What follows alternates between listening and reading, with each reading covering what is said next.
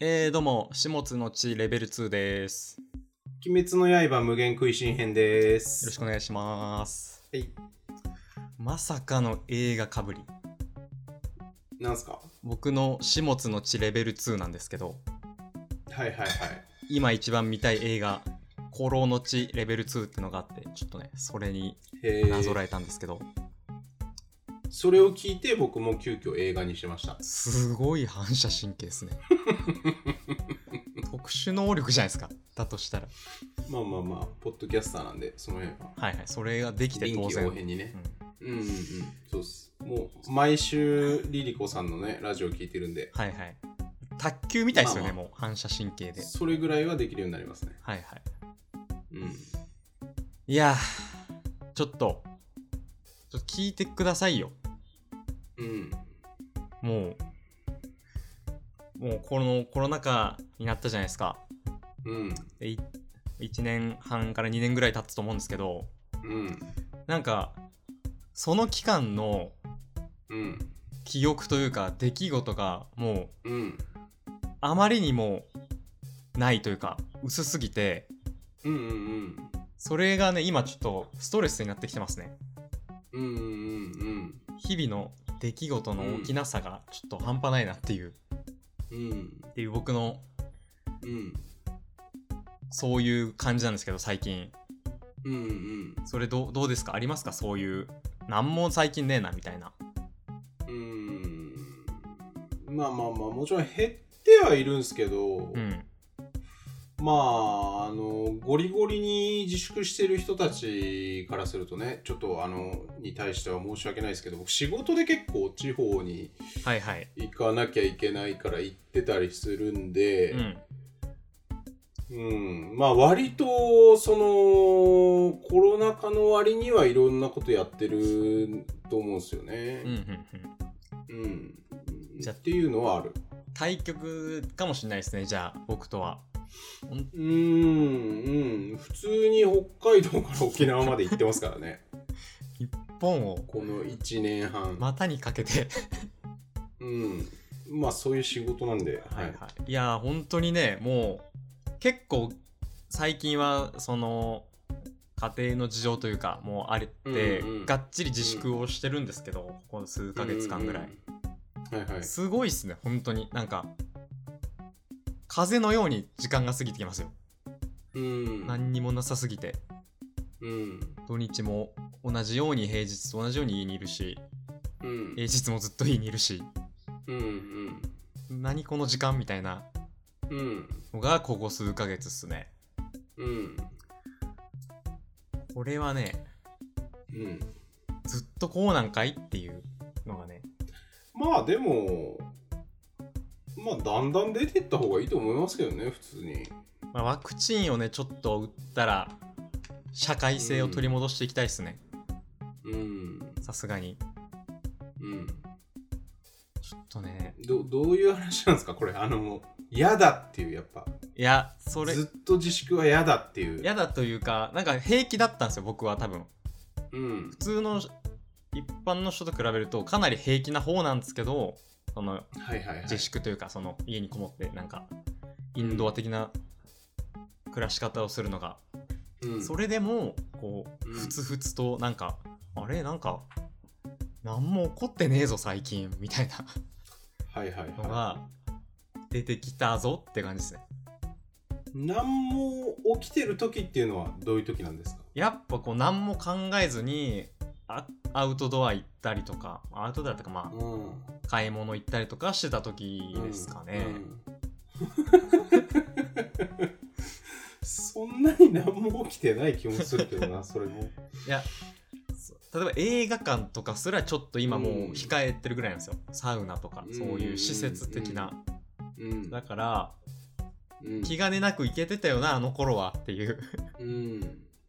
感じうん。なんでだから今本当にその仕事もわ割とずっと同じお客さんと仕事してるんですよ1年ぐらいうん。うん。うん。一。つのプロジェクトではいはいはい。でそれも関わる人あんま変わんないしで平日は別に外出ないからうん。他の人と関わることなくてうん。だから仕事と家族まあ妻とこの下食いラジオぐらいうん。なんですよ社会性を機能させるタイミングがうん。これはね大変ですねこれからどうなっていくのかまあそうっすね。まあでもなんか元には戻んないと思うんで。っていう感じの言われ方あはるしてますよね程度うん。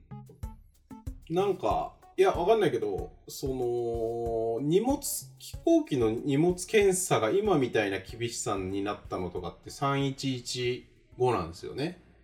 なんかつつ911先日もそういう文章を見てたんですけど。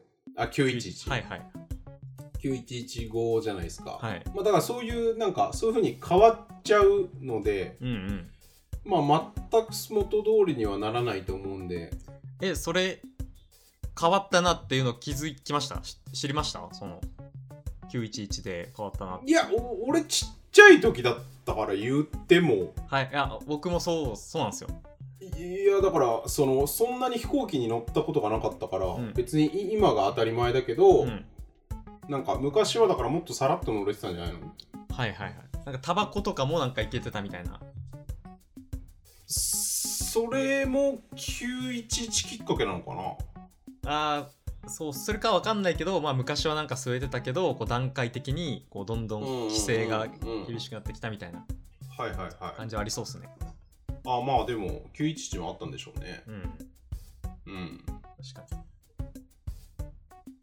いやからまあでもあのもう動けるようになると思いますよ多分ーうんうんうん何にしても、あのワクチン打った人を中心にねうん動かざるを得ないとも言えないといういうか、そうですねうんうんいやまあ別に海外旅行とかももうできますしね実はあの隔離されていいんだったら、ああなるほど、うん2週間くらいももちろんもちろんいろいろリスクはあるけど、はいはいうんなんかちらっと聞いたのはその海外うん行って、うんそこでコロナになっちゃった場合のうんリスクがでかいみたいな、うんうん保険とかのそうだ兼ね合いで、ねっていうのを聞いたんですけどうん、うん、もうそれも OK ってなったらいけちゃうってことですね今そうですね富豪だったらはい別にそれスルーできると思うんで、 かなんかそこをクリアできる保険とかももうあんのかなわかんあないけどあそそれ用の保険みたいな、ココロナ保険みたいな、うんはいはい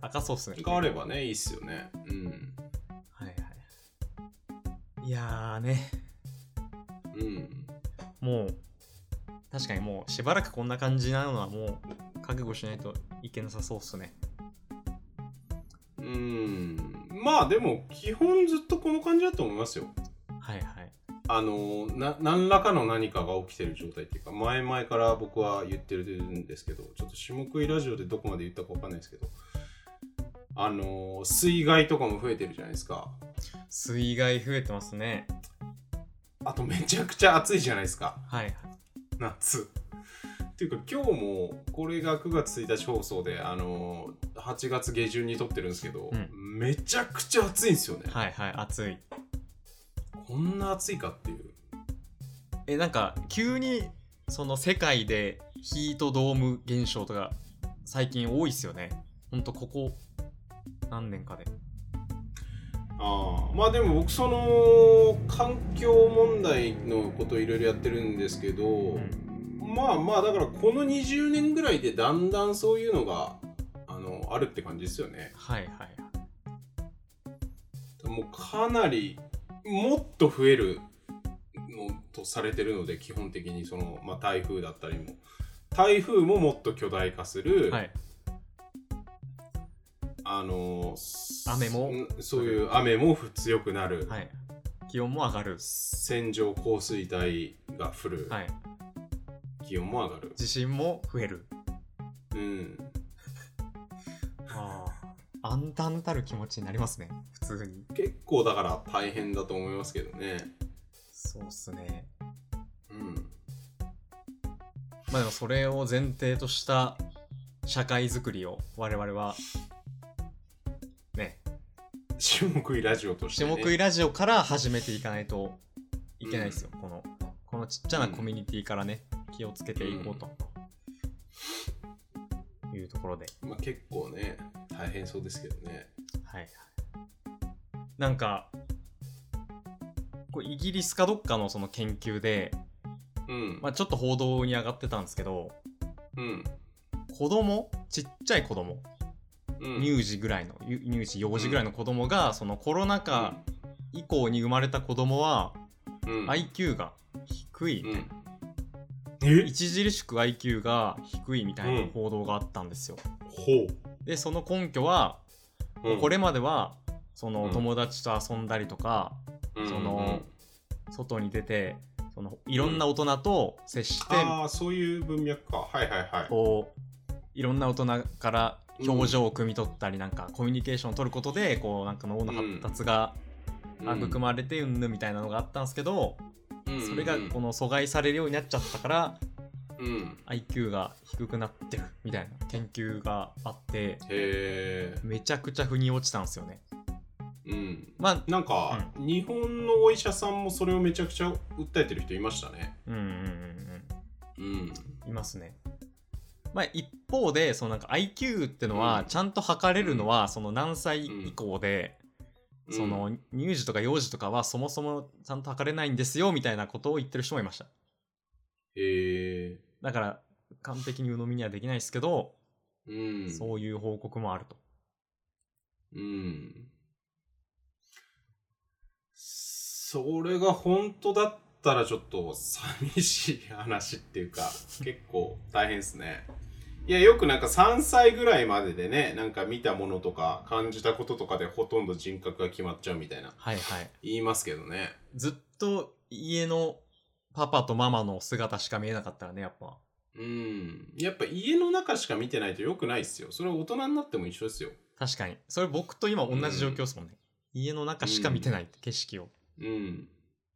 え、だから散歩もそうだし、やっぱ歩いたことない街を歩くと、こう、うんなんていうの、目、目の前の世界が初めて見た景色だと、すごい実は刺激を受けてるっていううんことですね。ああその外に出た時の刺激ってやっぱあるなって思ったのがなんかちょょっと頭痛かったり腹痛いとかって時にうん。家に居続けるとなんかずっとまあそう痛いままなんですけどうん。外に出て散歩とかしたりするとうん。なん、かふと忘れてたりするんですよその忘れるというか紛れるというかうん。軽減しててうん。それ多分外のこの外界の刺激が結構あるからそれによって紛れてるというか中和されてるというかそれはわかんないっす そ。れはわかんない。これはオカルトすぎる話です か。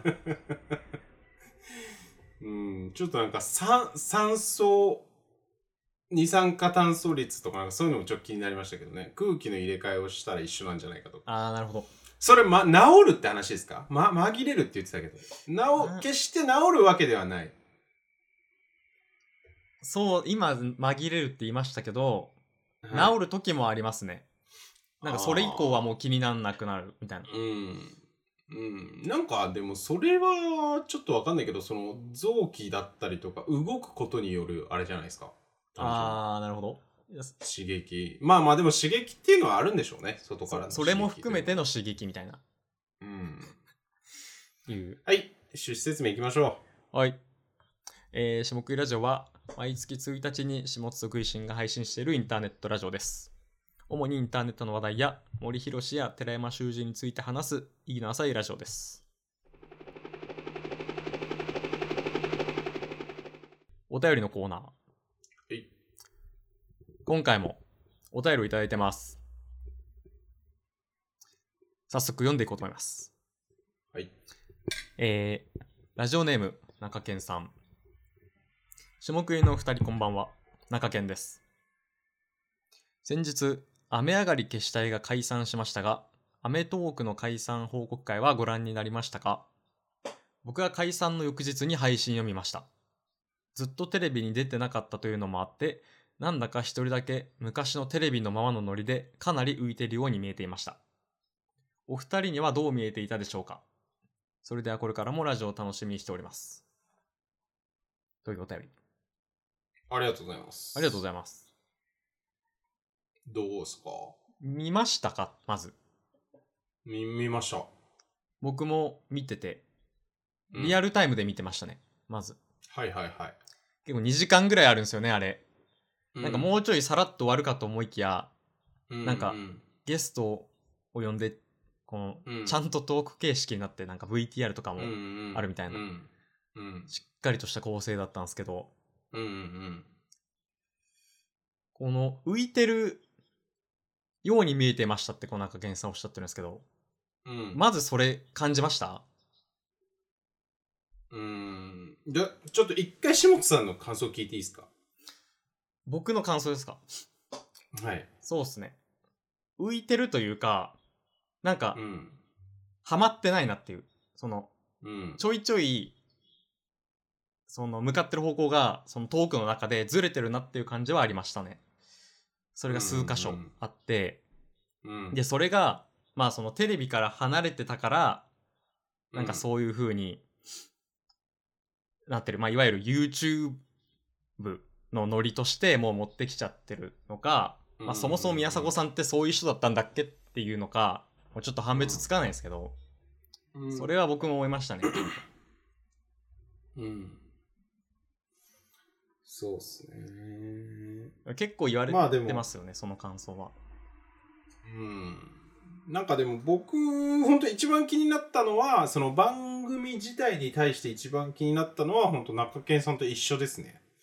なんかやっぱそのマッチしてなさが、まあでも僕の解釈では、えっと、中堅さんはそのずっとテレビに出ていなかったことということもあって、なんだか一人だけ昔のテレビのままのノリでかなり浮いてるように見え見えていました。うん。ってことなんですけど、まあ僕はちょ、ちょっとなんかあのニュアンス違うんですけど、まあまあだから、それももちろんあると思うんですよね。その 2, 2年間の分ずれちゃってるみたいなのもあると思うんですけど、出てなかったかうら。ん。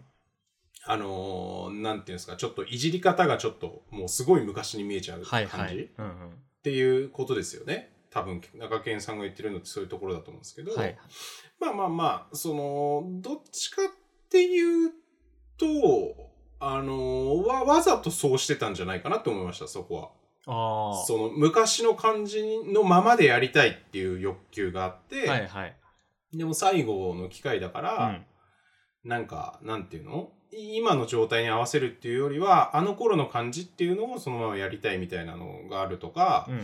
まあその、かましたいっていうのがあるから、はいはいまあよりなんかちょっといじり方が、こう、ぎゅぐっと、なんていうか、えぐいいじりみたいな、ななってたりとか、はいはい。まあやっぱやっぱ、あの、あれじゃないですか。蛍原さんのことはあんまりいじらないと、それはそれでなんか遠慮してる風に見えちゃううんうん。で、それはそれでなんかめちゃくちゃ冷めた感じになっちゃうんで、うん。まあ、それを回避するためにかましていかなきゃいけないよねっていうことで、まあ、ああいう風になってるんだろうなっていう感じですかね。もうその、コンビの関係性も含めて、まあ、うん。昔のままやりたかったみたいな意図はあるかもしれないですね。うん。お二人にはどう見えていたでしょうかっていうところで言うと、ぼ僕は今のが本当全体に対する雑感なんですけど、どうどうですか全体に対しては。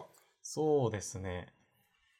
なんか、僕、別の視点で思ったことは、うん。その作りとして、その番組の解散報告はいは会の作りとして、その、はいはいはい。しんみりさせたくないんだなっていうのは、なんか、意図として汲み取りましたね。あーあんまり。なるほど。例えば、東野さんとか、ケンコバさんが、その、うん。ちょいしんみりしそうになった時に、ぐっとこう、お笑いに引き戻してたというか、うん。すことで、うん、あんまり、こう、ダーク、ダーク、うん、ダークというか、暗いトーンにうん。しないっていう意図が、なんかここには隠されてそうだなって思いましたね。うーんそうっすね。まあまあ、でもその、アメトークっていう箱組でやってるからにはそうなりますよね。うんうんうんそうじゃないなら別に2人で記者会見すりゃいい話なんうで。ん。はいはいはい。確かに。うん記者会見なんかその、この2人でやったとか、うん解散したこと自体とかはどうなんですかそう。まあ、そりゃそうでしょって感じですね。ふ二人はでいやはいは解散したことについてですかい。うん。でももう拉致開かなくないですか この多分外から見てる感じうん。なんかもうテレビ業界に戻ることってもうなんかうん。素人目に見ても相当厳しそうなんでうんこ。の解散という手を取るしかなかったのかなっていううんうんうんうん。それってどどう思います誰のせいだと思います誰のせいその解散することになっちゃったっていう。それ宮迫さんのせいなんじゃないですかうん。いや、なんかこれ、まあなんかあんまり言ってる人がいねえなと思ったんですけど、うんこれはもう完全に会社側のせいだと思うんですよね、僕は。吉本興業会社側がそっちに持ってってるからでしょっていうはいはい話にしか見えないんですけど、なんかそれを突っ込んでる人はあんまりいなかったから、言っちゃいけないことなのかなと思思うんで、ちょっとあんま言わないように、あの、します。ええはいまあなんかいや、だってそその状況にどんどんどんどん追い込んでってるわけじゃん、会社側が。はいはいはいいや、もちろんその、すだとしても、二人の絆がもっと強かったら大丈夫だったと思うんですけど、うんなんていうのかな。まあ、そもそもその、えっと、YouTube をやらざるを得ない状況になっちゃってるとうんか、うんいや、そこまでの間、いそこまでに行くまでにスムーズに対話できる状態が作れてたら、うんこうなってないわけじゃないですか。はいい、や、だから普通に藤本さんが最後の方泣いてたのとかってそういうニニュアンスだと思うんですよね。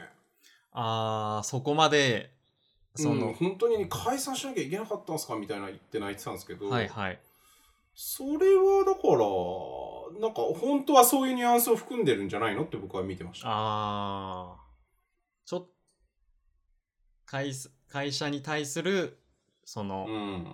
疑念みたいなのがあのココメントにあったと、まああ、うん言われてみると、いや、そうだと思いますよ、完全に。はいじゃあ本当にその2年前の、うんその初動からずっとなんかうん思ってたものがあったかもしれないってことですよね、うん藤本さんとかはえだってさあの岡本社長がさえっ、と宮迫さんと亮さんが会見してその後岡本社長がなんか謝罪したじゃん、はいあの時に2人は吉本の所属です戻しましたっうんて言ってるんすよねうんあの時点ではうんけどなんかその後ちょっとグズグズになってなんか宮迫さんの方が拒否してるみたいななんかよくわかんない話になってそのままうだうだうだってなって、うん数ヶ月経って YouTube 始まってみたいな感じだと思うんですけど、はいはいいやだから別に普通に戻そうと思ったら戻せたはずなんではいはい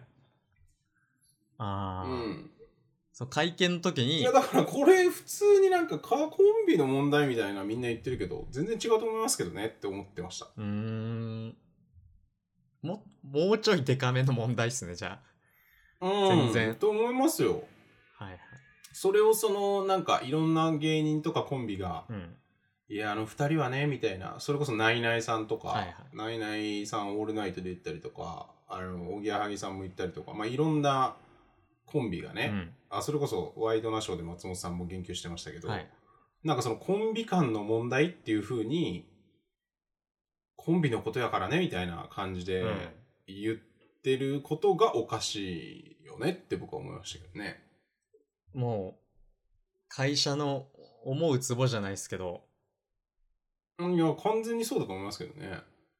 優秀なブレーンですねだとしたら本当にそういう風に仕向けてるとしたらうんうんうんうんじゃあいやだからす別にその蛍原さんが言ってることは本当にそうだと思うんですけど、うんだしまあもともとその人間的にはいはいあの宮迫さんがクズみたいなのはよく言われてるわけじゃないですか。はいはいだからまあそういうところも本当にあるんだと思うんですけど、うんなんだとしてももっとそもそもの時点でなんか戻せる動きとか全然できたはずだよねっていううんうんうん話ですよね。っていうことだでしかない気がしますね。えじゃあだとしたら一つ疑問が浮かぶんですけどうん。あのりょうさんってうん。もううん。今やほぼ元の地位ぐらいにいるわけじゃないですか。ままあまあまあちょっとはまあ、完全にとはちょっ違いますけどね。ですけど、うんちゃんとテレビには復帰してるわけじゃないですか。うんそれって、淳さんの手腕なんですかね。淳さんの手腕じゃないですかだとし、手手腕だし、その後、その記者会見をやったのが宮迫さん主導っていう話じゃないですか、多分。っうんうん。てなってますよね、僕らが知る限りでうは。ん、その宮迫さんがこれをやろうと思って、りょうさんを誘ったみたいな形というか、はいはい。つまりだからその、反逆者は宮迫さんなんですよね、会社からしたら。うんうんうん。で、それにくっついてたりょうさんっていう感じで、だからりょうさんの方が全然そもそもの罪が軽いと思うんですよ。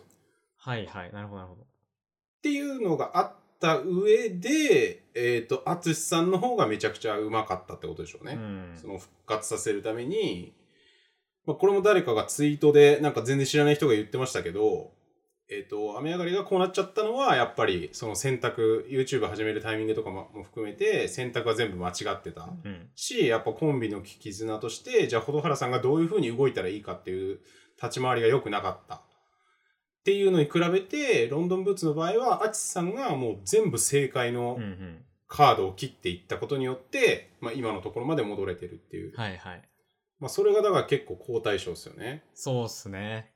アツさんはやっぱりもう、うんもうすごいんで、そこがやっぱ。政治力というか、はいはいはい。もう完全なる正解をずっと出していったんでしょうね。全然下手打ってないっすもんね。もう見た感じの印象でも。うんうんなんか戻す、その画面、うんテレビの画面にりょうさん戻すタイミングとか、うん最初はずっとなんか枠外にいさせるとか、うん、すごいっすね、じゃあ。いやー完璧っすそれが逆にこう、おーやっぱすごかったんだなっていうのが感じましたうね。んそうっすうねんで、ちょっとその藤本さんっていう話が出たんですけど、これはい全然関係ない話なんですけど、はい藤原も今 YouTube やってるんですよ。藤原のょ、超合金っていう YouTube やってて、はいはい登録者がそうですね、2、30万人ぐらいのはいはいチャンネルなんですけど、それちょっと最近見てて、はいあの、なんか、シリーズがいくつかあるんですけど、その、うん泣けるアニメを見て、それを、その、なんていうんですか、リアクションを取るみたいな、あるじゃないですか、よく。うんそれを動画にしてるんですけど、あの、アニメの1話から10話までを見て、お互いうん自習してきて、で、その最後の一番その泣ける話をそう一緒に見て、そのリアクションを楽しむって動画があるんですけど、うんうんあの花ってアニメがあるんですよ。あの日見たうんうんうん花の名前を君は知らないみたいな。うんうんそれを見て、もう50歳のおじさんが鬼のように泣いてるのが見れるんで、うんちょっとね、あの花を見た人はぜひそれを見てくださいっていうのがね、えーめちゃくちゃ面白いです。本当に。えええそれななどどういうふうにそのこのシーンで今泣いてますみたいにななってんのどういう絵絵面なの絵面的にはそのパソコンの裏側だけが見てるあパソコンの裏側とはいはい2はい人のワイプが見えてて、うんうんで音もなんとなく視聴者には聞こえますうっすらそのアニメのシーンあはいはいはいではいそれを見てもうあお大人のおじさんが必死で泣くとこうなるんだなっていうのがえ見えるんですけどでこうあの花を見てる人からしたら、ーうんそのうっすら聞こえてくる音声でももうすっごい泣けるんですよ。へーだからその、おじさんの鬼泣きで面白いのと、うん音声がうっすら聞こえるので面白いっていう、なんか、面白くて、で、泣けるっていう、なんか、変な感情が味わえるんで、はいはいはいちょっとねあの花見た人はちょっとそれも見てくださいというね。あの花以外には何があるんですか結構なんか見てて、バイオレット・エヴァーガーデンとか、ああ。 4月、4月は君の嘘。4月の君の嘘。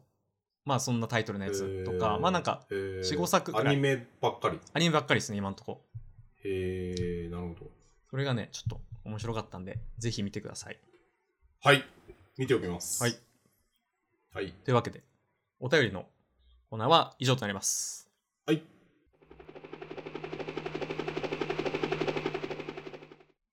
お便りオブザイヤー2021のコーナー。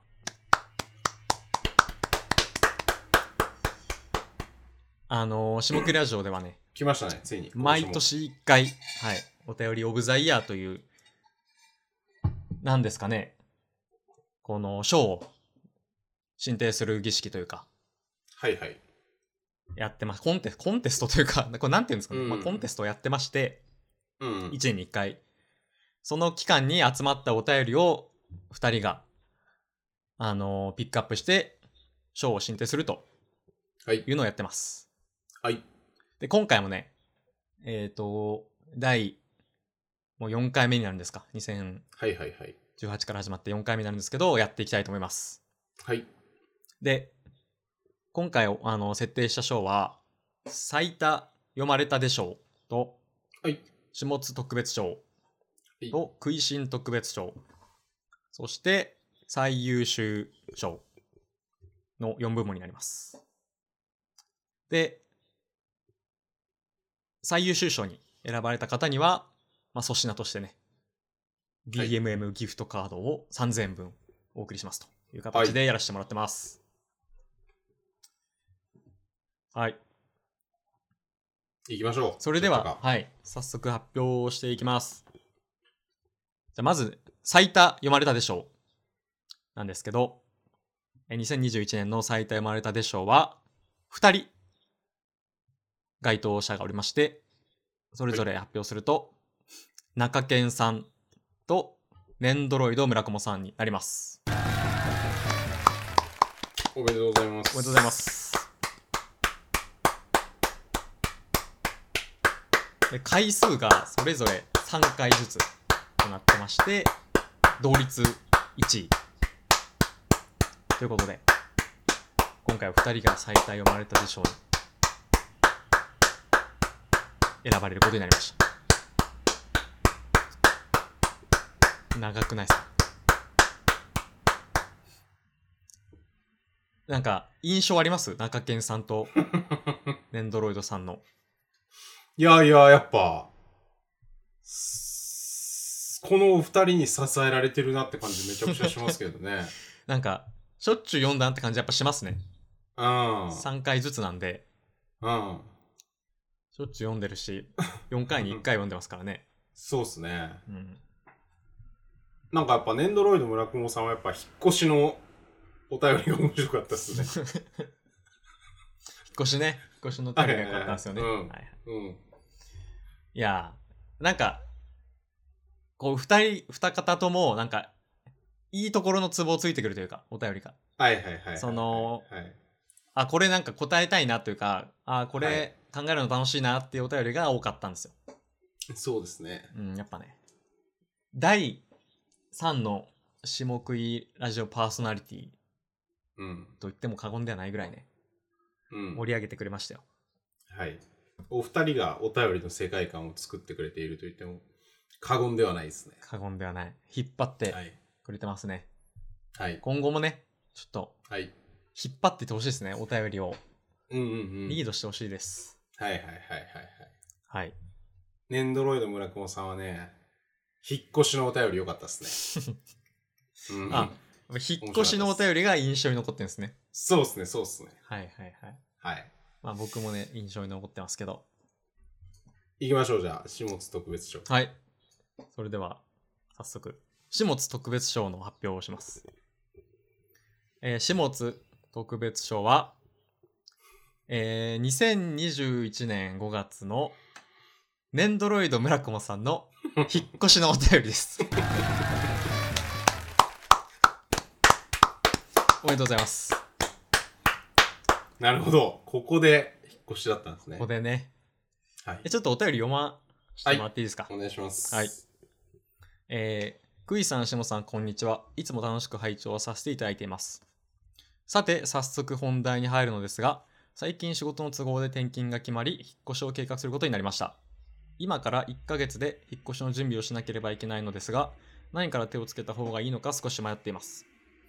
お二人は引っ越しを何回も経験されていると思うのですが、引っ越し作業で気をつけた方がいいこと、あった方がいいものがあればぜひアドバイスいただけないでしょうか。とりあえず冷蔵庫に眠る賞味期限切れのものの処分から始めようとは思っているのですが。ご時世柄いろいろ不自由が続く時期とはなっていますが、お体にお気をつけてお過ごしください。というお便りでした。はい。ありあがりとうごがとざういま。ございますす。5月放送分ですかね。はい。うん2021年5月放送分ですね。はいはいはい。なんで、もう引っ越したう分ん済まされてはいると思うんですけど、、はいいはいはい。や、これ、やっぱ、ポイントを上げていくと、はいはいや。っぱり我々結構引っ越し組、引引っ越しマスターじゃないですか。うんうん下国の二人っていうのは。うんなんで、それをちょいちょいその情報を出してると思うんですけど、うん。それに対して、こう、アドバイスを求めてくれて、はいはいはい。えーご自身のね、ライフイベントにそれが活かされてると思うと、うん。こう、頼りにされてる感というかね、嬉しいなっていう感じがするお便りだったので、はいはい。僕はちょっと選ばせてもらったんですけど、はい。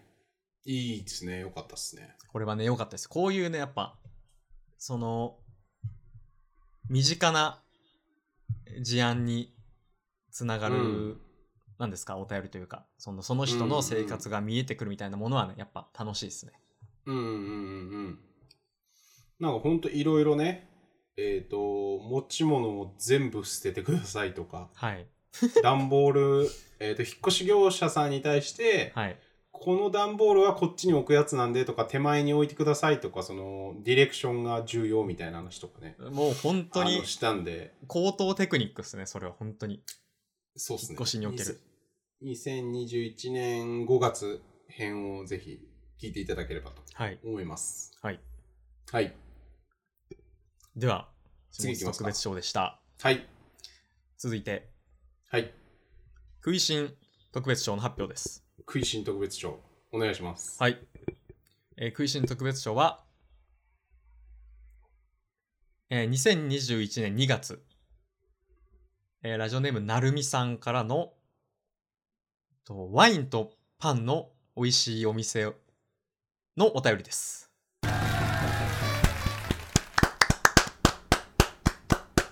はい。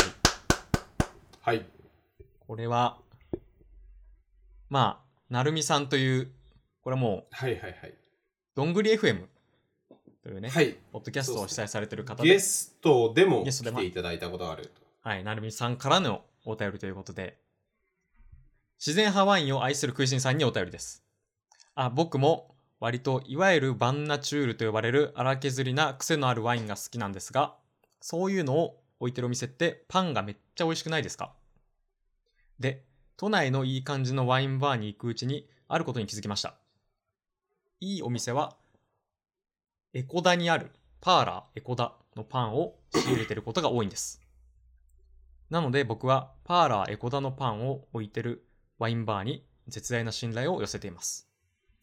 食いしんさん的、ここはワインが美味しいしパンもうまいというおすすめのお店がありましたら教えてください。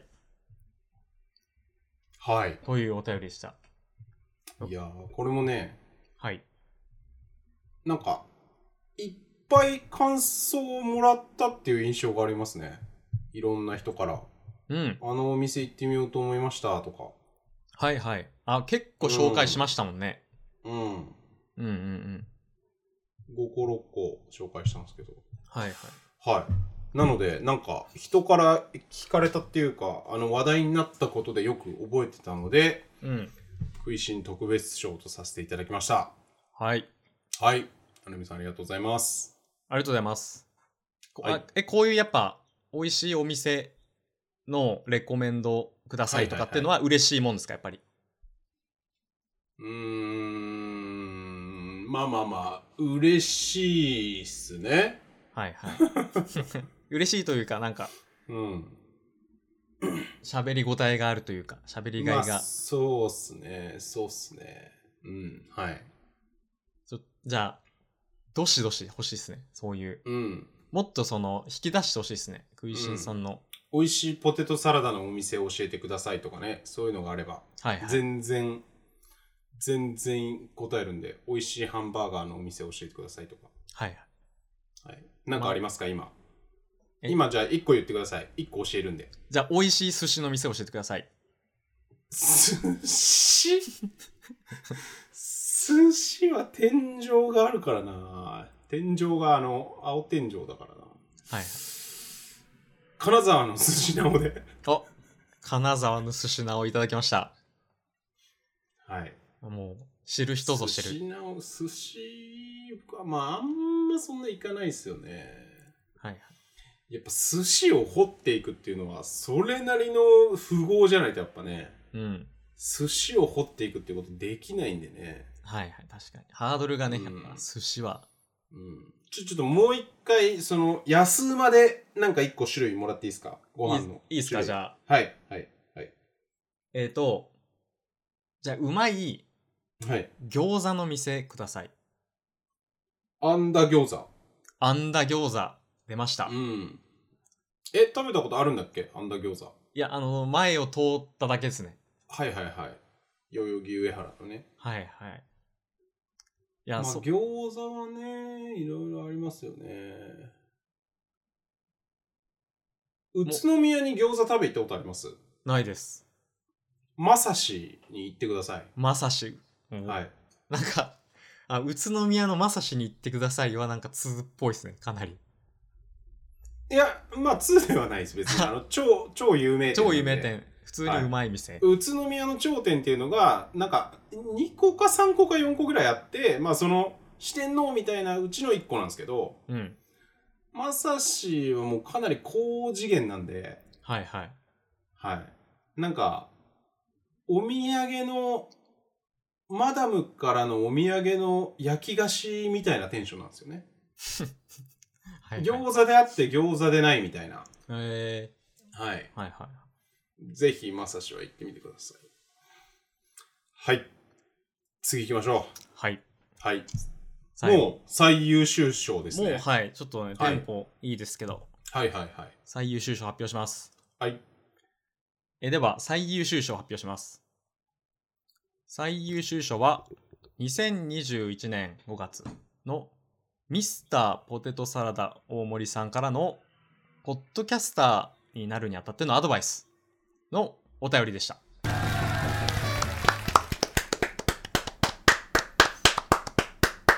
じゃあちょっとこちらありがとうございます。読ませてもららいます。えー、食いしんさん、下本さん、こんにち は。初めてのお便り、失礼いたします。終わりの見えないコロナ禍で何か新しいことを始めようと思い立ち、夫婦でポッドキャストをやってみようと画策しています。そこで、先輩ポッドキャスターのお二人にお伺いしたいことがあります。ポッドキャストを始めるにあたって気をつけた方がいいこと、こんなポッドキャスターは嫌だ、などアドバイスをいただけませんか種目入リスナーの名に恥じぬようなポッドキャスターを目指したいです。よろしくお願いします。います。というね、お便りでしたけど、はい。はいはいはい。これは、何かこう、ポイントがありますか食いしんさん的には。やっぱなんか、お便りとしての、うん。なんか頼りなんだなっていううん、うん。文体の美しさみたいなものがあってはいはい。終わりの見えないコロナ禍で何か新しいことを始めようと思い立ちっうん。ていうのがやっぱりそのお便りって感じがするなっていうはいはいはい。のが一個とうん。まあやっぱポッドキャスターとしてね我々がこうポッドキャストをやってるわけじゃないですか。うん。まあだからその、ポッドキャス トの、あのーなんていうんですか、アドバイスをいただけませんかっていうふうに言ってもらえるのはすごい嬉しいですよねっていううん、うんうん。ところですかね。テンションが上がりますよね。そういうのを言ってもらえるのは。なんかありますかポイント。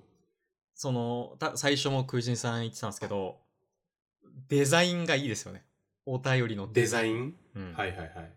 構成ってことですか構成がはいはいはい。挨拶に始まり、その、まあ、そまあ、その、何ですか、起承転結みたいなのが、すごうんうんい、うん その、お便りとして、すごいベストな形で構成されてるなと思ってて、そうですかね。えはいはい はい。そうなんですね。いやまあその今こういうことを始めようとしてますと、うん何かきっかけがいやそうですねありまして、うんうんで我々うにん聞きたいことがありますと、うんでその具体的にこういうことを聞きたいっうんていうのがあってで種目入りスさんを名に恥じぬようなポッドキャストを目指したいですっていうこうのんちょっと気持ちを良くさせてくれる一は言いも入れるみたいな、そういうスパイスもあってはいはいはい。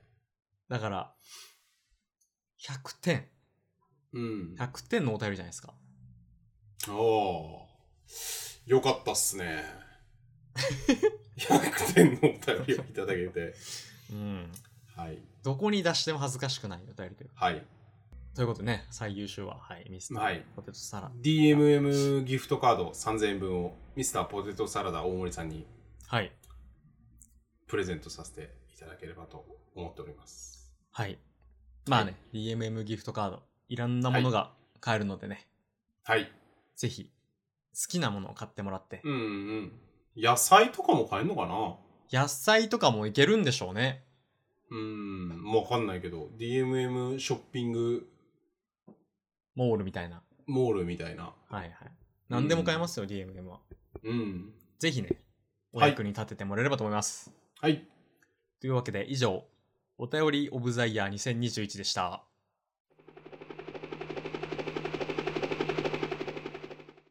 フリーフトリーーク。トーク。 はい。やっていきましょう。はい。フリートークやっていきましょうっていう。こんな感じで始まるんでしたっけフリートークって。フリートークはフリートークやっていきましょうみたいフリートーク。な。はいはいはいはい。あのー僕がね、一個あるんですけど、あのーはいなんか、家電が壊れないみたいなツイートしてなかったですか僕がねしました今月ですかね、はいはいはい。うんはい、そそれあちょっとなんか言いますかそんな感じああのああああ、じゃあ言ってください、ぜひ。えっ、とまあ詳細というかざっくりなんですけどはい。まあ今僕が家で使ってる家電がほぼその大学の時から使ってるやつらではいはい、はい。大部。分が、はい。でまあほぼ壊れないうん。まあその最近の家電優秀だからほぼ全然壊れなくてもう、うん。なんですかね逆に言うとその、うん最近買ったものってのはもうその壊れたから買うとかじゃなくてなんかうん。必要に駆られて大きくしたとか、まあ、そういうものばっかりあるよね、うんみたいな話をしましたね、うんうん。うんはいっていうかさ、やっぱ日本の家電のなんか昔のやつってさ、もう15年とか使えちゃうからさ、はい、うん、まあ儲かるわけないよね。儲かるか儲からないかで言ったらそうっすねうん。確かにだってみんな iPhone とかさ、うんうんえっ、と、まあ MacBook にせよさ、10万15万のものをさ、はいまあ2年3年4年とかでどんどんどんどん買い替えてるわけじゃん。はいうんだってほとんどの家電ってそんな高くないでしょまあエアコンとかいくらかしないけど電子レンジとか冷蔵庫って10万なんて絶対しないじゃないですかそうっすねある程度普通レベルのものはうんでそれがさ15年とか使えちゃうわけだからさうん儲かるわけがないですよねうんうんうんうん人も減ってる人口も減ってるその頑丈ないいものを作ってしまったがゆえに儲からないっていうジレンマが起きちゃってますねうん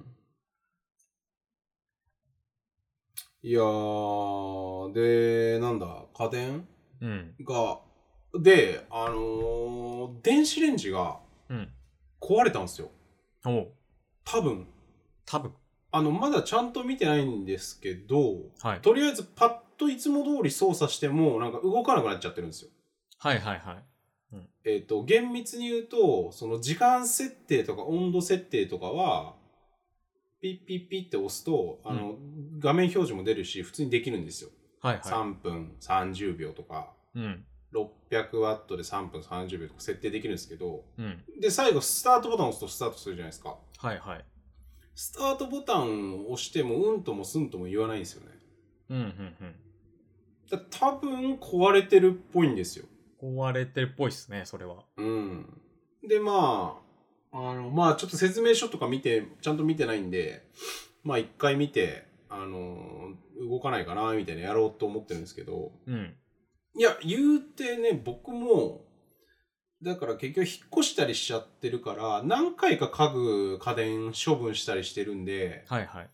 あのー本当にほとんど家電が壊れたことがないですよ人生の中でうんうん。だからその電子レンジみたいながっちりその家電が壊れたのが初。まあ初めてに近いぐらいなイメージなんですよね、はいはい。うん。そういうなんていうのつ強い家電大きめの家電はい。強い。れ冷蔵庫洗濯機電子レンジみたいなはい。白物。そのラインで言うとうん。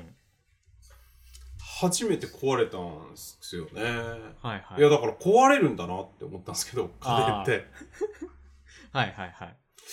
いつぐらいから使ってんのかなえ ?2010。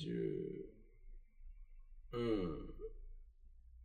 あーでももう7、8年使ってんのか。言われてみれば。はいはい。うん。まあでも10年とかはまだ行ってないぐらい。そうですね、ってそう感ですね。あの、電子レンジに関しては。うんうんうん。電子レンジ、冷蔵庫とかに関しては。そうっすね。結構不便じ確かゃないですか。今の時点で電子レンジ使えないのって。あ、そうそうそうそうそう。まさにその話をしようと思ったんですけど、はい。電子レンジなしでいっちゃおうかなっていうのをちょっと今考えてるんですよね。出た。はい。もういらないんじゃないっていう究極うんうんうんうん。だって温める機械じゃないですかあれって温める機械ですね。温めることはできるじゃないですか あの、はいはいガスコンロがあるからうんうんうん。だから一回聞き電ます子レンジもしかしたらいらない可能性あるぞっていうのをうん。ちょっと今探ってますねはいはいはい。うんちなみに、じゃあ、その米を、お米をうん冷凍したりとか、はいはいはい冷凍食品を、その、うん解凍するみたいなことは、あんまりない感じってことですかまあ湯煎でいけるものは湯煎で湯煎 か。うんいやほとんどのものが湯煎でいけるんではいはい。砂糖のご飯とかも湯煎でいけるんで。え、湯煎で今もやってるんですかそあ、の、もうやってますよ。砂糖のご飯的なやつは何回か、あの、湯煎でやりました。ああ、それ全然いける感じですかいけ、いけますよ。え、えどういう意味でいや、なんかそえの、あの、やり方として書いてあるんで、パッケージに。湯煎の場合は何分でやってあまあ、すそようなんですね。うん。なんか、いけるけど全然べちゃべちゃみたいなことじゃない、なければいあ、いです全ね。然全然そんなことないですね。ああ。いやいや、もちろんその湯煎できないものはべちゃべちゃになるものもあるだろうね。はいはい。まあ、あとなんか、コンビニ弁当とかは、あ、そうっすよ。コンビニ弁当も。まあだからコンビニで温めてもらうしかないですよね。ちょっと、それ、デメリット大きくないですかまいや、でも僕、本当にもう、物が多いと、あれ嫌なんで、あ、うん。なんか、電子レンジないとすごいスッキリするなっていうか。はい。まあ、減らせる分ラッキーみたいな。うん。なるほどな。まあだから別に一人暮らしだったら、電子レンジいらないんじゃないかなって思ってますね。うん。いけんじゃないですか、じゃあ、もう。この感じだと。まだ致命的な何かには出会ってないです。そうか。冷凍ご飯とかもまあ、湯煎でいけるんじゃないですかはいはい。ね、ちょっと飲み物温めたいみたいな時。例えば何僕結構白湯を飲むんですけど、はい。お水を。うん。白湯はレンジで作るんですよ。左右レンジで作んない方がいいっすよ。あ、そうなんですかうん。多。分。多分。うんでも一番やっぱ楽なんで、白湯をレンジでやるのが。うんうんやっちゃうんですけど、うんじゃあそういうのもい不要と。うーんそうっすねうんホットドリンクはまあ普通にうんそうっすね火で温めたやつではい。大体僕は飲んでますねなるほど。うんそもそもホットドリンクで使うことがあんまないかな電子レンジうーん。でもあれですね、レンジ、電子レンジぐらいのものって、うんなんか買い替えるってなった時に、うんちょっと考えるのめんどくさいっすよね。めんどくさいっすねどういう、その、ランクのもので、うんどういう機能のやつで、みたいなのうが、んうんちょっとだるい感じしますね。うん種類たくさんあるんで。うんそうなんですよなんか家電に限らずめちゃくちゃ長く使ってるお気に入りのものってありますそれがですね、はい僕、ないかもしれない。え実家時代から使ってるものとかないんすか実家時代から使ってるものはないですね。あの、身の回りにあるもので。へえうん。物持ち悪いっすねってことってことなんすかねえでも実家からじゃあ何を今まで使えるかって話じゃないです かハサミとかハサミあ ハサミハサミはいやちょっとえまあでもあの言って思ったけどまあでも俺も本当にその文房具とかがいくつかあるぐらいかなその小学生中学生から使ってたやつみたいなうんちょっと今部屋の周りを見渡してるんですけどうんいやーあでも物持ち僕いい方だと思ってて、はいはいはいあの靴とかあー3足ぐらいを履き回しててうん普通に2015年のやつとかもあるんですよに買ったやつもう56年ずっと履いてるやつで、まあ、そこそこまだその綺麗というかやつもあって、はいはいはいまあ物持ちはいい方なんですよ結構はいはいはいだけど10年ぐらい使ってるみたいなものってないっすねはいはいはい使ってる持ち物で言うとどうっすか 持ち物あのなんかわかんないけど本とか中学生の時に買った本とか CD とかずっと持ってますみたいなあーお笑いの DVD たくさん持ってたんですけど高校の時買ったやつはいはいはいはいはい全部売っちゃったんですよねあそれはでも実家からは持ってったんすか一回持ってきました持ってきました東京千葉に出る時出るとき、上京するときも持ってて、それを全部売っちゃってますね。えマジでない可能性ありますね。うんまあでも言われてみればそうかなんか悔しくないですあんかまないっすねなんか悔しくないですか何が何がその、じこれもう10年ぐらいずっと使ってるんですけどって言いたいじゃないですか。いやでも俺はあるよちょいちょいその10年以上使ってるものはあ、ゼロじゃない。はハロゲンヒーターとかもう多分10年以上使ってないかなハロー、なんか微妙なラインですね。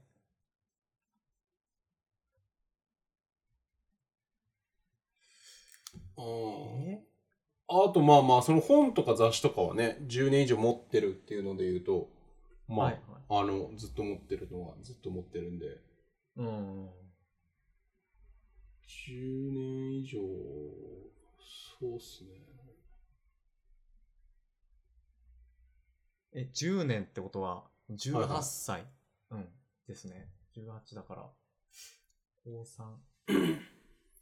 ああなるほどじゃあ10年前と高校あの実家から持ってきてるがもうイコールになってるわけですね始末の場合はそうっすね。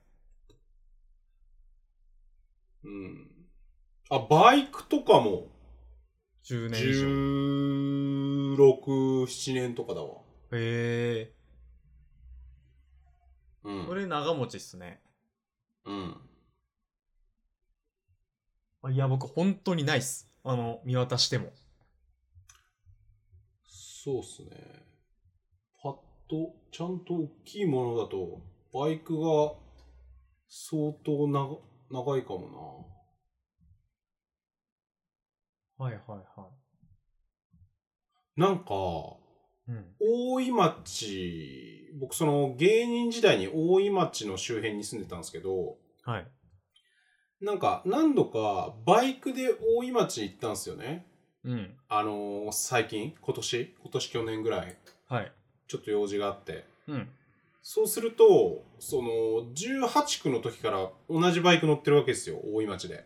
はいはい。大井町で乗ってたバイクに乗って、今また大井町に行ってみたんですけど、うん。まあまあ行ってみたっていうか別件があって行ったんですけど、はい。やっぱその、ノスタルジー感が半端じゃなかったですね。ああ、懐かしさが。一瞬で思い出しましたか、やっぱ。一瞬で思い出しましたね、バイクに乗ってると。えー感じるものがありますよね、なんか。まあまあ、とはいえその街並みが変わりすぎてて、うん。まあ、わかんない部分も多いんですけど、はいはい。なんか大井町ってタワマンがめちゃくちゃできてるんで、ここ10年ぐらいで。うーん。だから全然風景違うんですよ。はいはい。ここはい10年ぐらいで変わってるんですね、東京もかなり。うん、変わっちゃってますね。え、ちょっと家電の話戻っていいですかはいはい。家電、そう、僕も同じようなことをやっぱずっと思ってて、うん。その、壊れないなっていう。うん。だから、あの、大学の時に買い揃えたものたちを使ってるんですけど、はいはい。スペック的にはめちゃくちゃしょぼいわけですよ。うんうんなんか 全部、ハイアールっていう大体安い中国の家電製品だったりするんですけど、うん。うんうんその、一番安いランクのやつ買ってたんで。うん。うん。だから、なんか炊飯器とかも、もう、うん。一人暮らし用だし、サイズ的にも。うんうで、ん。なんかその、踊り炊きとかではもちろん全然ないです。なんか、ただ、ただ米が炊ける炊飯器 うん。みたいな感じだったり、うん。洗濯機ももうなんか、ただ洗える洗濯機みたいなうん。感じなんで、なんかいよいよちょっと、買い替えたいなって思ってるんですよ。うんうんでも、やっぱその、なんか壊れないと、買い替えれないというか、うん。買いえ。替えたくないみたいな気持ちも、ちょっとあって、はいはいはい。その葛藤ですね。ずっと。え、もったいないからってことうん、もったいないからっていう。売ればいいんじゃないですかなんか売る、あ、全然考えてなかったですけど、売ることは。うんうんちょ、ちょっと面倒じゃないですか。うん。まあ、絶対値まあまあま段あつかないしっていう。うん。だから、まあでも、もう掘って買い替えようかなっていうのはいくつかありますね。うん。買い替えればいいんじゃないですか。いや、え、買い替えます壊れてないもの。壊れてない。買い替えないっすね。僕はもう本当に買い替えないっすね。もう潰れるまで使う。うん。だってさっき言ってたハロゲンヒーターとかも、なんかコンセントのところが、コードのところが、はい。あのーなんていうんですか、コードのこう付け根が、こう、グリグリってなって、なんていうの、中の導線みたいなの見えちゃってる状態になって、はいはい。なんかつかなくなっちゃったんですよ。はい。それもコードの部分を直して使ってますもん。ああ、いいっすね。もうそのもったいないの精神で。うーん。そうっすね。美しいじゃないですか、それは。うーん。結構、だから僕は本当に捨てたくない人間なんで、うん。結構そういう感じっすね。そうっす。だから僕も根が、それは一緒なんで、うん。でもなんかもうしょぼいから買い替えたいなっていう、まあそういう葛藤っすね。うーん。買い替えたもなの、るほどなで。うん。冷蔵庫は買い替えましたね。はいはいはい。サイズが小さいかな。そうです。あの、一人暮らしサイズから二人暮らし用のでっかいやつに変えて、うん。とか、まあ、あとレンジもしょしょぼいやつからいろんな機能があるやつに変えてとか、うんうんうん。それはもう同性を機にみたいな感じだったんですけど、うんうん。それ以降は本当に買い替えてないっすね。うーん。うん。だから、スマホとかを、こうの、ん。 1、2年サイクルで、その、買い替えるのが、なんか、常識みたいなのって、すごいですよね、逆に。うん。それ、そういう風潮というか、ムードを作り上げたのがすごい。うん。だって余裕で5年とか使えるじゃないですか今の iPhone なんてなんか実際はどう、どうなんですかすごい遅くなっちゃったりするんでしょ ?4、5年使ってると。まあ5年は言い過ぎたそうっすねでも3年4三年とかはいけんじゃなまいあですかまあだ、だからそれもでも結局作ってる側のがそういう風にしてるだけで、はいはい5年使えるようにしたら使えるはずなんですけどね。ああなるほどそういうソニータイマー的なことってことですかうーん、うん、うん、うん、うん、うん。はいはいなその5年持つ前提で設計すればある程度できるはずじゃないですか、多分。うん、うんうんまあだから、その空空気感みたいなのもそうだし、実際ものとして2年で、まあちょっと古くなってきたよねってなるように、うんうんうんものとしてっていうかその中のコンピューターが、ね、設計されてるしまってるされてしまってる気がしますけどね。確かにまあ日本の白物家電なんてそれこそ本当10年20年いけるって設定ですもんね多分うーん。いや、普通にみんなのね、実家のあれとか、20年なんて普通じゃないですか20年他の家電とか。ありますねうんうん、 20年は全然普通な気がするですね。うん、うん。ええどうすんすかじゃあ。買い替えないですかいやでもまあぼち買い替ぼえち、ればいいんじゃないの買い替えたかったら。まあ、ぼちぼちはいなんかうまい米食いたいなってのもあるし踊り炊きみたいな、うん。半合炊飯すればいいんじゃないですか家でですかうん。ぜフライパンとか土鍋で炊いたりとか。あ土鍋はちょっとはねありえますけどねそういう流派も土鍋の方が絶対うまいっすよ。はい言いますねなんか土鍋がう踊まりい炊きより。あれもうまいらしいですねなんか炊飯器レベルでうまいでしょ、あれ。炊飯そうですねちょっと 食べたことないから知らないですけど、まあ電気炊飯勝器手なの憶測では。中でのうまさ、うん。いやいや、もう電気より土でやった方が絶対うまいんで、土鍋の方がうまいと思いますよ。行ってみたんですよ一応あのうんヨドバシにうん。炊飯器を見に、うん。いや今の炊飯器え見たことあります売り場ない。へめちゃくちゃなことになってますよえ。もうなんかすっごい高くなってます値段がへえ。スペックが上がって値段が上がってるんですようん。もう8万とか普通にへえ。 8万、6万から、まあ、10万、マックス10万ぐらいの間が結構売売り場。の大部分を占めてて、はで、1、2万のやつとかはもうほんと隅っこにちょっと並んでるぐらい。い。はいはいはい。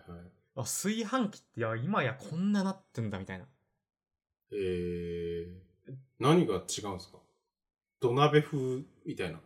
なんか圧力をこうグワってかけて、なんかうん。その中で、そのうん。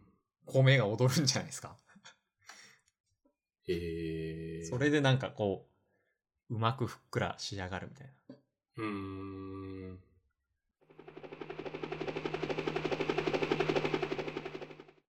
次行きましょはい。次は、あの、あ、俺ってこんなのが好きだったんだっていう発見がちょっとありまして、う。はいはい。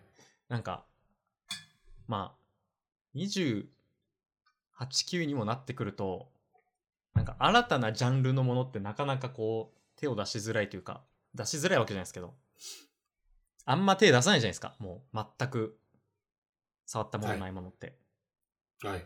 なんですけど、例えば例えばあ僕、うんミュージカルとか全然見ないです例えばああ。落語そういとうことかっすね。はいはいうんそういうものは見ないんですけどはいはいはい。あ の、まあ、ここ数ヶ月結構うん。映画を見てましてうんうんネットフリックスとかアマゾンプライムでうん。で映画を見るきっかけはなんかうんちょっと前の種目ラジオでも話したんですけど、うん。ドラマとかアニメってうん。 1クール長いじゃないですかうん。なんか何十時間かかるじゃないですかうん。だから、でもそれに比べて映画って2時間で、まあ、2、3時間でちゃんとストーリーがし始まって終わるから、うん。その、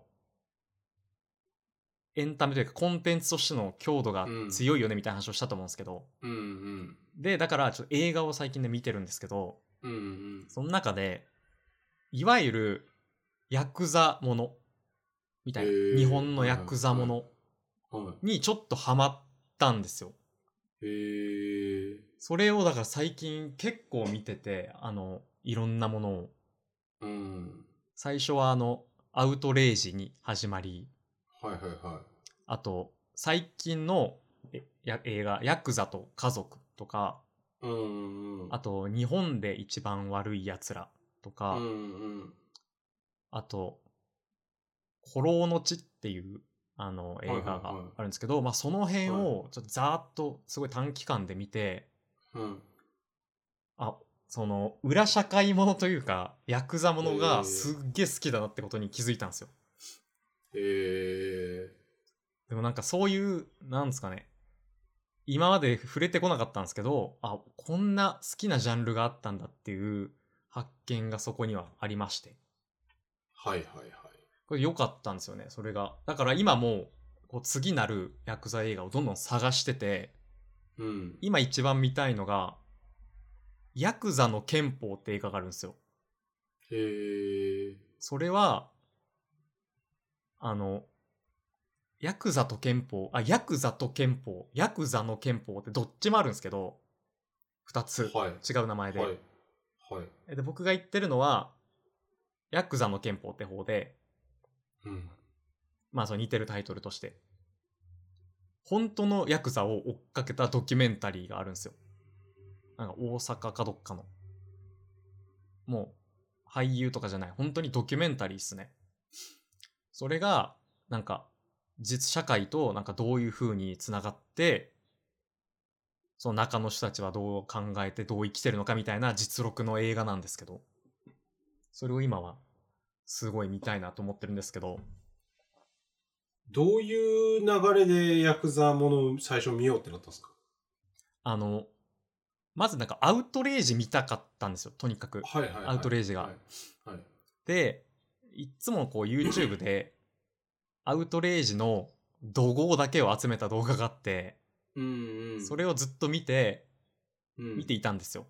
うん何年も。でもうなんかずっと、その、まあ、血が出たりとか、うんバイオレンスだから、うんなんとなくこうちょっと怖かったんですよね、見るのが。うんで、避けてたんですけど、えいと思って、ほんと何ヶ月か前に、んもう、うんツタヤに借りに行って、1、2、3巻。えツタヤにしかないんですかないんですよ。アウトレイジアウトレイジなくて、配信がないの配信がない。へえ本当にどこにもなくて、配信だが。るーそういう悪さ。裏社会ものとかだからなんですかね。あごめんなさいだるって言ってましたあ、だるはいあ、だるいっす。だるいっすよ、本当に。へえそうなんだだから、初めはいはいてはいツタヤのカードを作ったし、それで うん借りたんですけど、はいはいはきいっかけはそこっすね。そのななんかアウトレイジを見たかったからってのがきっかけで、はいはいはいで見て、そしたら次になんかもう似たようなレコメンドされるじゃないですか。うんうんで見てって感じですね。へえなんかそういう裏社会ものみたいなのがあめちゃくちゃ好きだなっていう。何が面白いんですか裏社会ものなんすかね。でも最近のえヤクザを全裸監督は見てるんでしたっけ全裸監督は見てない見てないです。ちゃんとは。あそうなんだでもあれですよね、その、後から知ったんですけど、ぜそのヤクザ的な要素もあるみたいな。まあ的な要素っていうかもうヤクザものだよねあれはほぼはいはいはい。特にシーズン2はうんうんうん。うんなんかそ、シーズン1から結構出てきますけどそれはそう後になって知ったんで、今ちょっと興味ありますね、逆に。うん全裸監督は全裸監督っていうかもうバブルとヤクザっていうタイトルですねはいはい。バブルとヤクザの時代をうん。 AV 監督がどう生きたかみたいなはいはいはい。だからむしろバブルとヤクザの方が主なんじゃないかっていうぐらいああ。ですねそっていうのふ、うに僕には見えましその主題は AV 監督だけど、テーマはもうなんか、うん。バブルとヤクザ。うん。でもね、その、ヤクザと家族って映画があって、うんうんうん。これは最近の映画なんですはけいど、はいはい。この間は、今年か去年に映画館でやってたやつだよね。今年やってます。あのーうん。 2021年1月とかね、やってて、うん。綾野剛さんが主演なんですけど、うんうんで、今年うん。いやは、俺も5分見たのよ。 5分、はい。はい。うん。ただなんか、あちょっと今じゃないかもってなって、ちょっと5分で離脱しちゃったんですよね。はいはい。まあ、ありますよね、そうういう。ん。ちょっとそのなんか別に何かが悪かったとかじゃなくて、なんか映画を見るテンション的に、はいはい。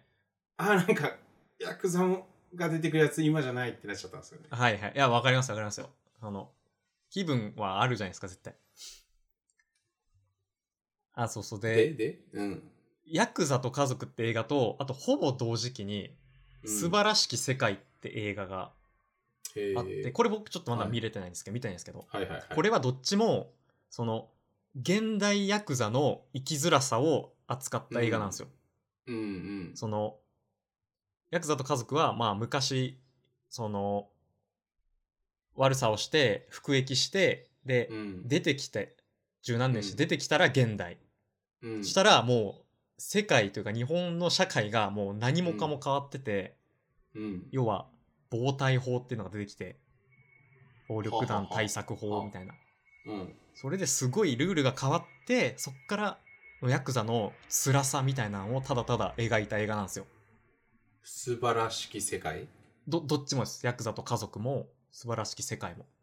ああ、え、そうなのそううなんです。同じテーマなんですよ。へ全く。え、へえ、あ、そうなんだ。そう入ってて出てきたら、ヤクザのなんか、うん。あり方というか、うんその、より厳しい厳しい社会になっちゃってたから、しんどいなっていう話。そうです、そうです。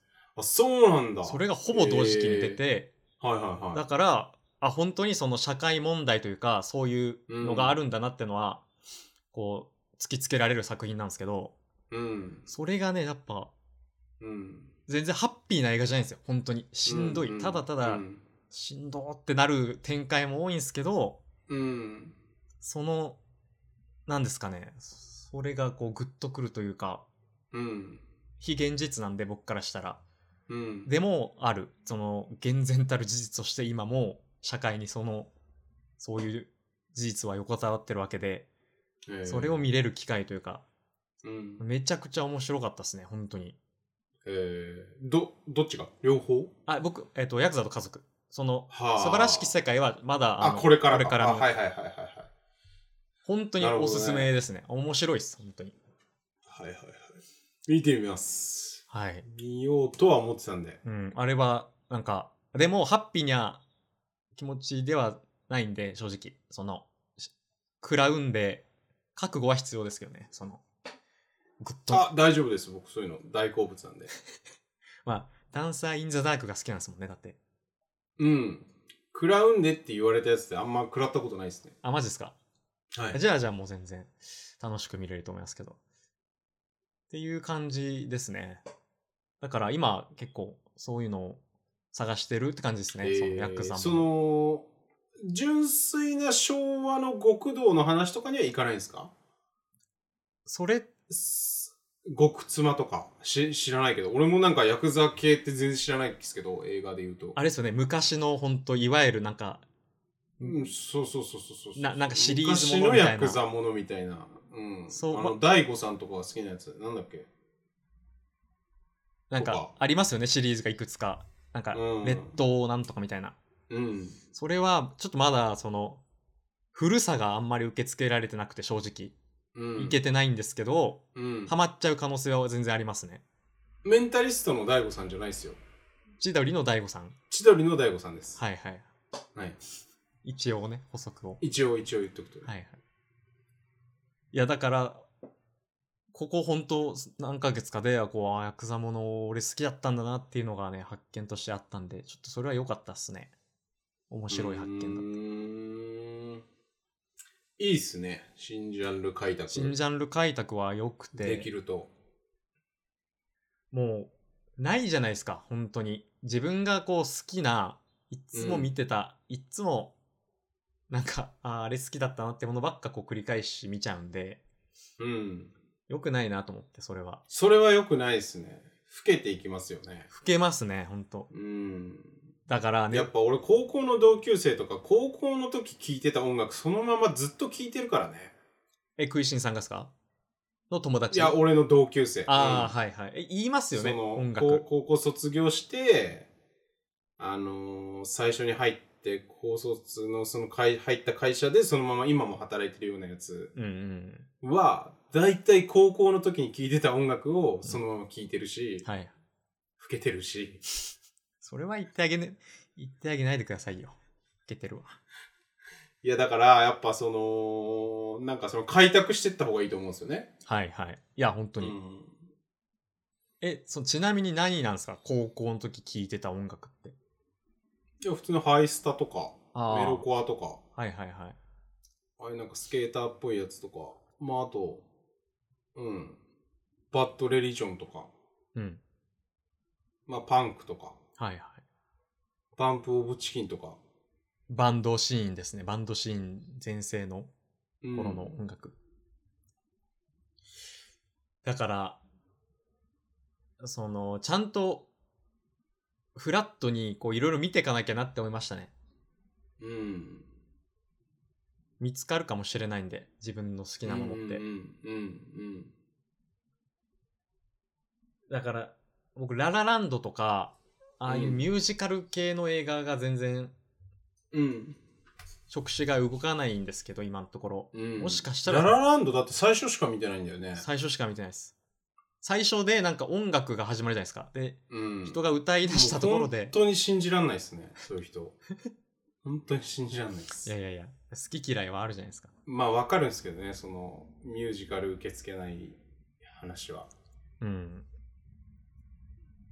なんか積極、積極開拓していきたい気持ちはありますね。そういうところ。うん。いやだからララランド見てくださいよ、一回。ララランドちょっと、はい、だから、その気持ちで。もうあの、めちゃくちゃ嫌でも、いやーって思いながら、めちゃくちゃ嫌でも見るっていうのを一回。はいはい。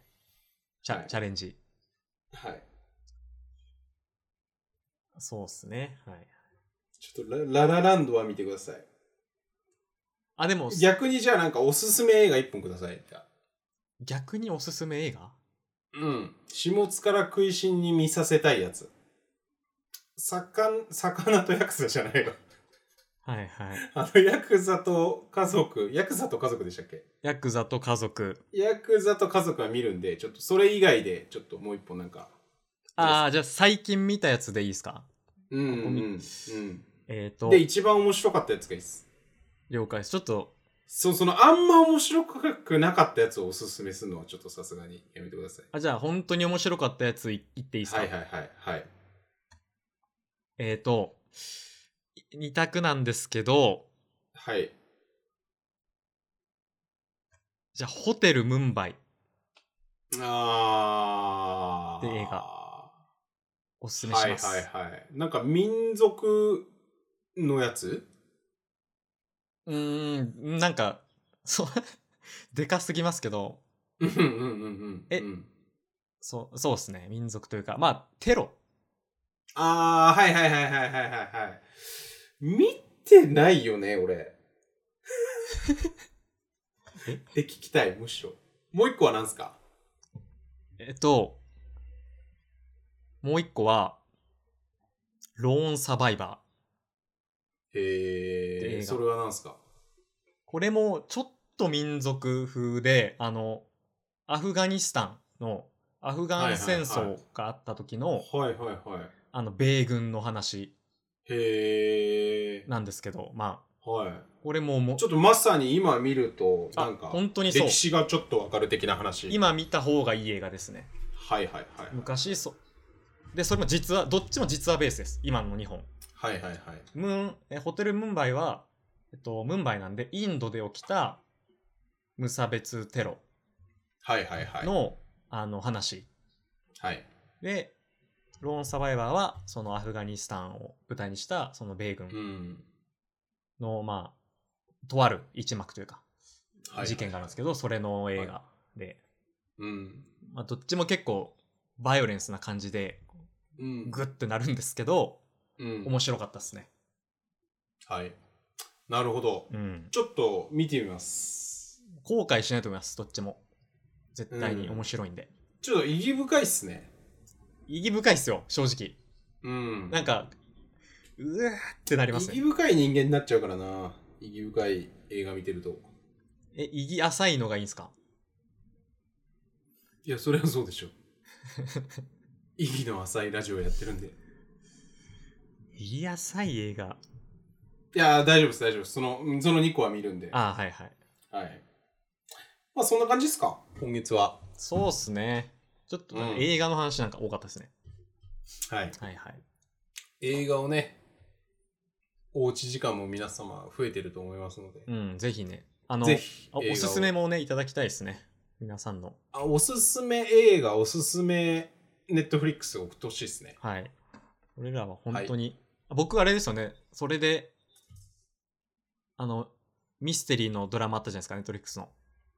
ミステリーというか、ミステリーのドラマネットフリックスのあ、ストレンジャーシングスは、はいはいはいはいはいそれでなんか教えてもらったような気もするんで、えでも全部見てないんですよねストレンジャーシングス3の途中ちょっと信じられない ですね人としてはい、そういうところがありますね、ちょっと。そういうところがちょいちょいあります。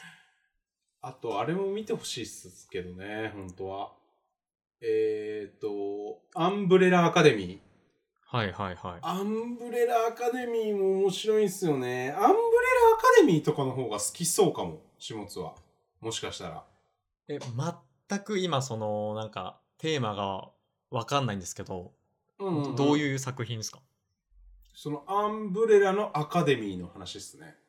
そこまではわかります。 うん。えまあまあ、結構その、なんつうんだろアンブレうラな、ストレンジャーシングスほど暗くないんだけど、うん。ストレンジャーシングスほど暗くない、もうちょっと明るいテンションなんだけど、まあまあ、ちょっと具体を言っちゃうと、うん。えっ、と、7人兄弟かな ?7 人兄弟の話で、はいはい。なんか、えっ、と、狂った科学者みたいなやつが、その7人兄弟を育ててるんですよ。うんうんで、まあ、お父さん。で、7人兄弟とは言うんだけど、うんえっ、と、本当の兄弟ではなくて、うん。はいはい。なんかその、才能の持った子を、その科学者みたいな、なんか、やつがう、ん。拾ってきて、はい。 7人にして育ててるみたいな話なんか、で、そう、は育てたって話。育てて、もう育ってるんですよ。うんうんうん。で、その子たちが大人になって、まあいろんな苦悩を抱えてたり、うんどうのこうのとか、えーみんなで同じ敵を倒したいぞってなったりとか、はいはい。うん。めちゃくちゃエンタメ性高いです。多分、うん。すごい好きです。うん。その感じな。んかわかんないけど、話してないかないや、初めて来ました、今。アンブレラアカデミーうんを。アンブレラアカデミーはだからそのストレンジャーシングスから暗い要素を全部抜き取ったみたいなうーん。じゃあ、相当面白い作品ですね。えっと日本でも多分次のシーズン3で人気が大爆発するんじゃないかって言われてるはいはいはい。あ、2ま感じですでね今あるんですね、じゃあ。 2まで今ある感じですね、はいまあまあストレンジャーシングスもそうだったじゃないですか3で結構うん、うん。流行ったみたいななんかそのパターン多いですね。1はあれだけど、うん1、2あれで。うん、はいはい。面白いですよみ見ます見ます、アンブレラアカデミぜひ見てほしいですね、ー。はい。はい、こんな感じ。じゃあそんな感じではい。来年からはね新年度にあ来年じゃな いわ来月から。来月から新年度に入っていくんで、はい。シーズンはい、 5?5? シーズン5ですかね、はい。うん、5, 5年目ってことですよね5年目じゃないですかね。かな7891011 11。だからそうですねおー5年目に入っていくってことですかねはい。いや、うん長いですね長い。うんまあ、やってきましたね。はいじゃあ、来年度もね。よろしくお願いしますよろしくお願いしますありがとうございましあたりがとうございました。